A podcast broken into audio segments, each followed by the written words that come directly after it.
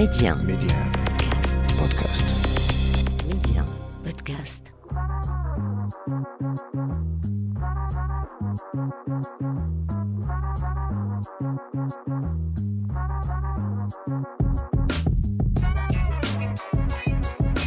Et on se retrouve de nouveau pour un nouveau numéro de l'Hebdo MC, le rendez-vous taillé sur mesure pour tous les curieux et curieuses. On parle médias, culture et tech avec des experts en la matière et un zoom tout particulier sur le Maroc. Mehdi 1, Karima, l'Hebdo MC.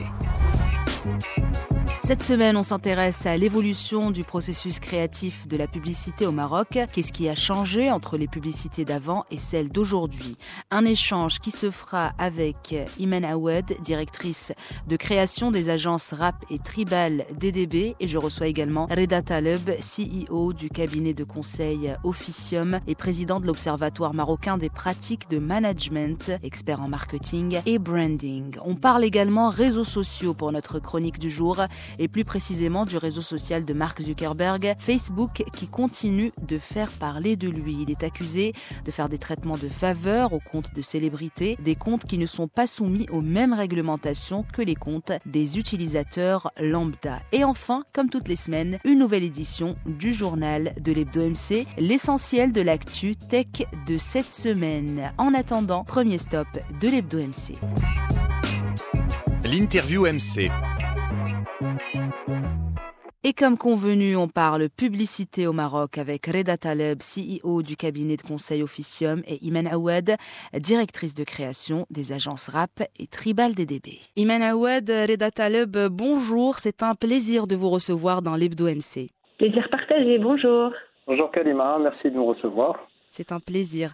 Alors, on le sait, la publicité représente une sorte de miroir de la société. En, regardant les publicités, en observant les produits commercialisés par le biais de ces pubs, on peut avoir un aperçu et une idée globale d'une société et de ses habitudes, notamment de consommation. Alors, au Maroc, et à travers l'histoire de la publicité, elle est passée par plusieurs phases et a représenté diverses portions de la société. Que pouvez-vous nous dire justement de l'évolution du processus créatif de la publicité au Maroc Alors moi, pour ma part, je veux dire, je, je dirais que euh, la principale évolution dans le processus créatif, c'est qu'aujourd'hui au Maroc, on assiste à des à des écosystèmes créatifs qui sont de plus en plus ouvert. Ça veut dire quoi? Ça veut dire qu'aujourd'hui, on assiste à un démantèlement du binôme classique euh, directeur artistique, concepteur-rédacteur en agence. Mhm.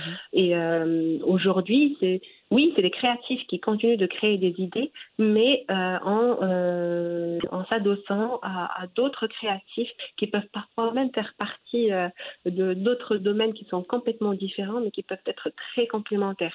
C'est-à-dire qu'aujourd'hui, une agence, elle va bosser avec ses binômes de créatifs, mais elle peut aussi faire appel, par exemple, à des créateurs de contenu, à des chanteurs, à des influenceurs, qui vont eux-mêmes venir avec leurs propres expertises pour nourrir tel ou tel projet créatif pour l'agence et son client. Donc après, oui, euh, on peut, les créatifs en tout cas peuvent se sentir menacés d'être au chômage parce que voilà, ils peuvent avoir peur de se dire oh là là, je vais perdre mon métier parce qu'aujourd'hui il y a un tel ou un tel qui le fait à ma place et qui le fait peut-être aussi mieux. Mais euh, en tout cas moi personnellement, je pense que cette, cette contrainte-là, peut-être que ça serait plus intéressant de pouvoir la, la transformer en, en opportunité si bien sûr on sait bien y faire, euh, si on arrive à se connecter avec les bons profils pour le bon projet. Donc, à mon avis, il, je pense que l'évolution principale aujourd'hui du processus créatif en agence, c'est que euh, aujourd'hui l'agence doit accepter qu'elle ne peut plus tout faire toute seule et qu'elle ne doit plus tout faire toute seule. Et mmh. avoir recours à cet écosystème créatif ouvert ne peut être que bénéfique et pour elle et pour les marques pour lesquelles elle travaille. Et vous, Reda Taleb, quel est votre ressenti justement par rapport à, ce processus créatif? C'est une question très intéressante parce que euh, elle nous ramène finalement à, quelque chose de fondamental, à une question fondamentale qui est à quoi sert la publicité, qu'est-ce que la publicité, qu'est-ce qu'elle représente par rapport à une société. Et, euh, et on, dit souvent, ou en tout cas parfois, que les médias de manière générale et de la publicité en particulier sont un peu le, miroir de, la société euh, dans le sens premier du terme, mujtama, dans lequel elles, elles, elles existent.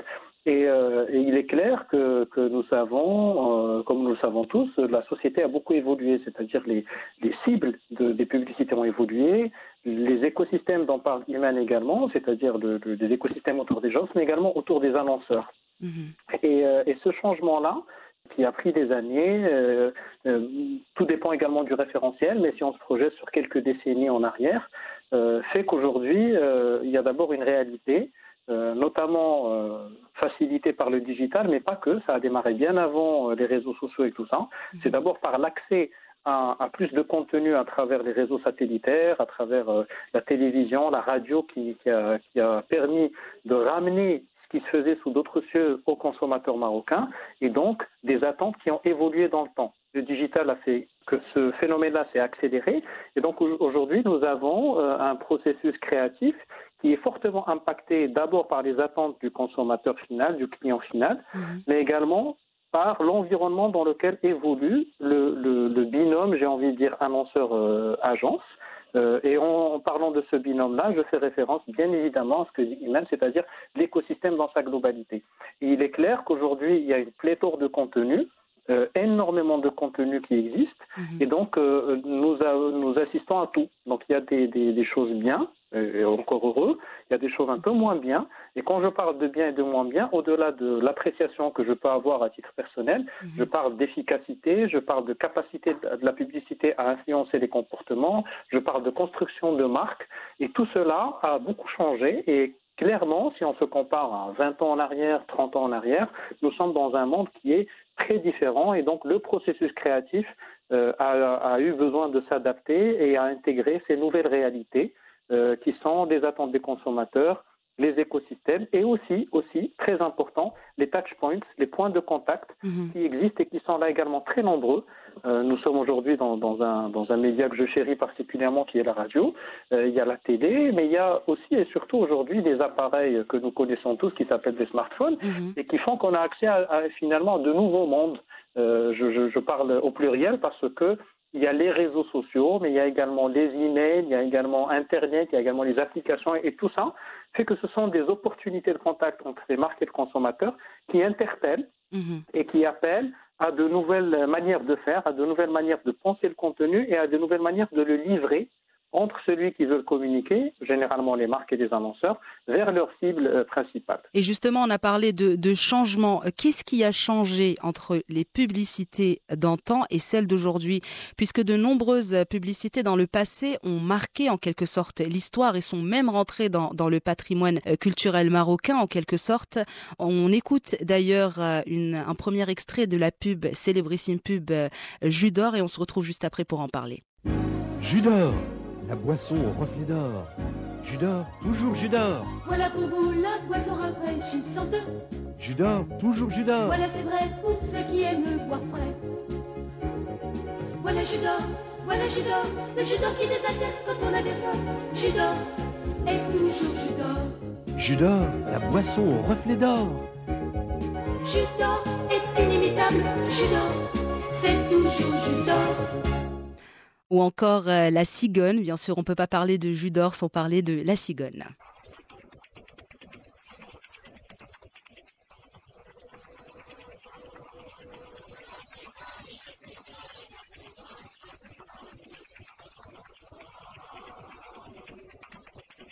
Donc petite petite parenthèse nostalgie des pubs donc qui ont traversé des générations. Il y a même eu du merchandising autour de ces marques. Alors Imen Aouad et Reda Taleb, qu'est-ce qui a changé concrètement? Alors pour ma part, publicitairement beaucoup de choses. Il mhm. en parlait, euh, il en parlait Reda juste avant moi, euh, notamment avec l'apparition de l'internet avec ça, il y a eu forcément aussi des nouveaux outils de création euh, qui sont apparus, comme les applis, les filtres, les logiciels de création. Il y a aussi la data à laquelle on a accès plus facilement pour pouvoir être un peu plus sharp par rapport au message qu'on veut délivrer aux consommateurs. Mhm. Bien sûr, tous ces outils-là sont au service de la publicité. Je vous citer juste un exemple euh, que j'aime beaucoup, qui est un exemple israélien, euh, qui en fait c'était pour une, une campagne de sensibilisation. Mhm. Euh, ils ont fait appel à une influenceuse euh, super connue en Israël et cette influenceuse, en fait, elle a faké un accident. Euh, mhm. Et donc, du coup, elle a disparu des réseaux sociaux pendant quelques semaines. Donc, tout le pays a cru que la fameuse influenceuse était morte. Et à la fin, je crois deux, trois semaines après, eh bien, on a l'organisme de sensibilisation intime avec euh, l'influenceuse qui révèle en fait les dangers de l'alcool au volant. Hmm. Et donc ça a été hyper percutant. Très et donc ça, en termes très intelligent, très percutant, donc ça a créé euh, euh, un buzz très positif d'ailleurs dans le pays, ça a engendré énormément de conversations. Tout ça, c'est des outils qui sont formidables en termes de création publicitaire et sur lesquels, en tout cas en agence, c'est une grosse opportunité sur lesquelles on peut s'appuyer pour pour avoir toujours des campagnes qui soient très percutantes. Donc là, publicitairement parlant, oui, beaucoup de choses ont changé. Maintenant, j'ai envie de dire, bah, c'est dommage parce que presque rien n'a changé. Mm. Euh, pourquoi? Parce qu'on est toujours aussi frileux quand il s'agit de casser les codes, de prendre le risque, d'aller à contre-courant euh, de, de, certains, de certaines opinions, euh, de certaines croyances euh, de société. Pourquoi? Parce qu'on a, parce que ça risque de générer de la conversation. C'est bien, hein, c'est bien de générer de la conversation à condition qu'on la maîtrise. Mhm. Sans qu'on la maîtrise pas toujours. Et donc du coup, qui dit conversation dit débat, et qui dit débat dit risque de bad buzz. Dans un premier cas, tout avance très très très vite, et dans un deuxième cas, on a l'impression que tout recule. Justement. Après, oui. Justement, sur le en plan fait. technique, il y a eu une évolution, il y a eu une énorme évolution, mais on a l'impression des fois que sur le plan des idées, voilà, c'est pas, des fois c'est pas vraiment en adéquation avec justement cette évolution technique. Pas que au niveau des idées. Là, on a entendu les trucs de Judor et de la cigogne. Mhm. Euh, il, y a deux trucs qui sont super importants.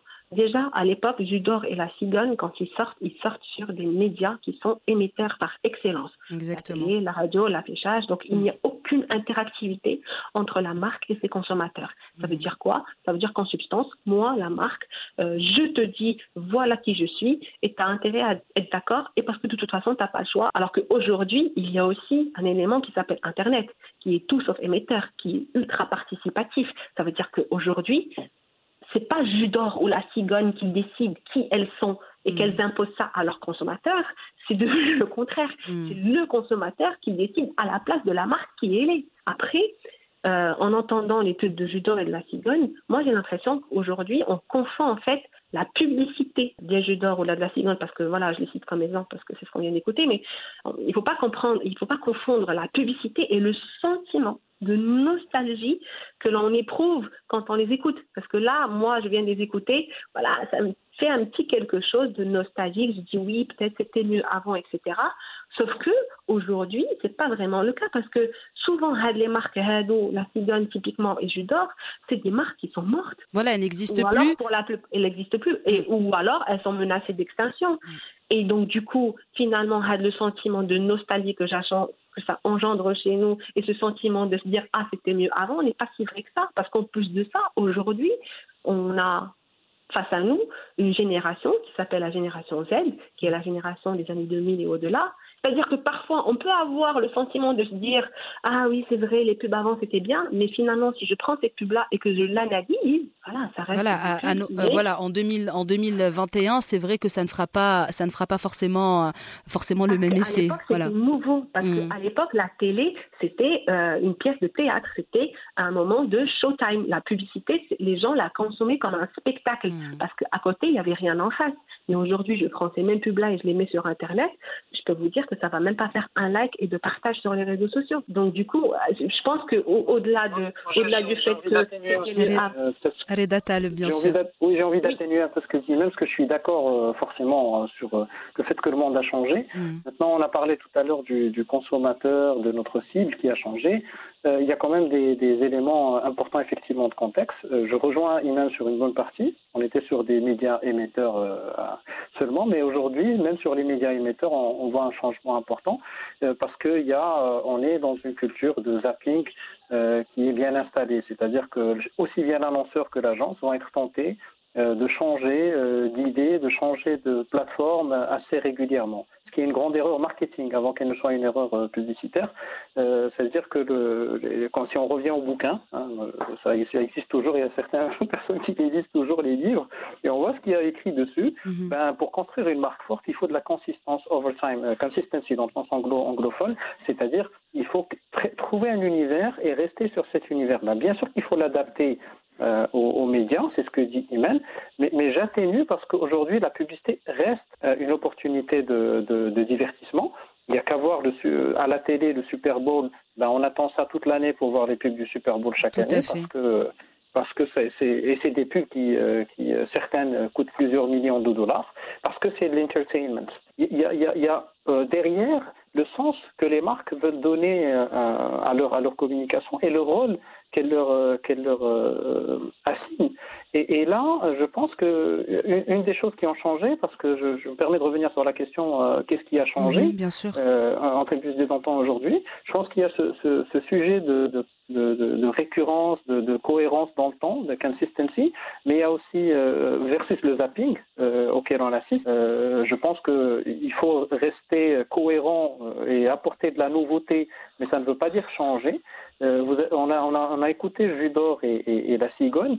Euh, une autre boisson euh, fameuse dans, dans ce secteur-là que je ne vais pas nommer mais que tout le monde reconnaîtra euh, a, a fait une, une erreur gravissime il y a quelques années en allant un peu trop dans les émotions, ce qu'essaient de faire beaucoup de marques en se disant il faut toucher euh, le cœur, il faut les émotions. C'est très bien, mais ça a toujours été le cas. Sauf qu'il ne faut pas oublier la raison d'être d'un produit ou d'une marque. C'est-à-dire que quand je vends une boisson, je vends d'abord de la déshydratation, du bon goût. Euh, quand je vends une lessive, je vends d'abord du, du nettoyage, je- que j'enlève les tâches et ainsi de suite. Et il ne faut pas oublier les, les éléments fondamentaux. Et cette marque-là, euh, fameuse, euh, est partie vers des plateformes où elle a parlé de bonheur, de choses très très éloignées. On ne voyait même plus le produit. On on n'entendait même plus les, les, les bruits de base d'une bouteille qui s'ouvre, le, tch, le- le- la coulée de boisson, on voit plus les glaçons, on voit plus le verre euh, qui donne envie d'être bu, on voit plus quelqu'un qui est déshydraté, qui boit et qui se sent mieux après. Et tout ça a fait beaucoup de mal à la marque dans le temps. Et, et, et, euh, et en fait, euh, je pense qu'un des sujets majeurs de ce qui a changé, et ça, et ça je- j'incrimine, si je puis me permettre, en tout cas je mets la responsabilité sur le dos des annonceurs d'abord avant que ce soit celui des, des agences, c'est est-ce qu'on mesure, est-ce qu'on prend le temps de mesurer euh, l'impact de la publicité? Est-ce qu'on prend le temps d'utiliser la donnée et de mesurer ce qu'on appelle le, le Return on Marketing Investment? Euh, Un dollar investi en publicité ou en marketing de manière générale, qu'est-ce qui m'a permis d'avoir versus euh, suivre les mauvais indicateurs qui sont les likes, qui sont le nombre de followers et ainsi de suite. Et on a parlé d'impact de la publicité et de mesurer justement l'importance de cet impact. Quand on regarde les publicités marocaines, pour la plupart, on a l'impression qu'elles sont conçues de la même façon, c'est-à-dire beaucoup de chants, beaucoup de danse. Est-ce que cela est-il voulu et qu'est-ce que ce choix créatif justement en dit sur nous consommateurs et, et consommatrices? Alors, moi personnellement, je n'ai rien contre les publicités avec des chansons et de la danse. Je trouve même que c'est une mécanique de création qui peut être très efficace et extrêmement intéressante, à condition de l'utiliser à bon escient. Là où ça pêche euh, chez nous au Maroc, c'est surtout dans l'exécution qu'on en fait. Parce que quand on compare avec des publicités américaines, anglaises, voire même égyptiennes, euh, qui font d'ailleurs souvent beaucoup de publicités chantées, les pubs, euh, ils en ont des masses et elles sont toujours spectaculaires, bien réfléchies, bien faites, avec un vrai storytelling.